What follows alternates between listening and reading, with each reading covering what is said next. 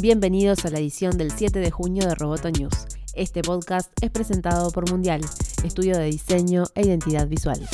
Microsoft sumergió un centro de datos en el mar frente a las islas escocesas Orcadas para ahorrar la energía que suele costar mantener fríos los servidores, según anunció este miércoles la compañía. Este centro de datos es parte del proyecto NATIC y consiste en un cilindro blanco de 12 metros de largo con 12 racks y con 864 servidores, suficientes para almacenar 5 millones de películas y capaz de estar en el agua hasta 5 años. Una vez construido en Francia por el grupo naval, el cilindro fue conducido hasta el archipiélago en el norte del Reino Unido, donde fue remolcado al mar y parcialmente sumergido. En ese lugar, un vehículo operado por control remoto recuperó un cable del lecho marino que contenía la fibra óptica y el cableado de alimentación y lo llevó a la superficie para conectarlo al centro de datos que enseguida fue encendido. La tarea más compleja fue bajar el centro de datos hasta el fondo del mar, para lo que se utilizaron 10 poleas, una grúa, una barcaza y un vehículo operado por control remoto que acompañó al centro de datos en su viaje.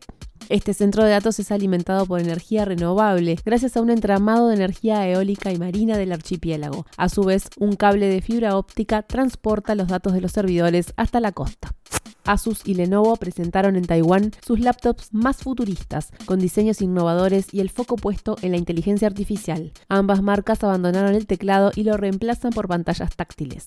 En la feria Computex 2018, Lenovo introdujo la segunda generación de su Yoga Book con pantalla dual, pero Asus se ganó todas las miradas al introducir su proyecto Precog. La marca taiwanesa mostró su prototipo de laptop con una pantalla dual que podría llegar al mercado en 2019. Se trata de dos pantallas de 13 pulgadas unidas por una bisagra que permite girarlas casi 360 grados. Asus promete integrar la inteligencia artificial al punto de que el dispositivo dará la opción de utilizar un mouse virtual, sabrá dónde se colocan las manos para cambiar las teclas de lugar y reconocerá, por ejemplo, en qué momento del día es más utilizado por el usuario para conservar la batería para esa ocasión.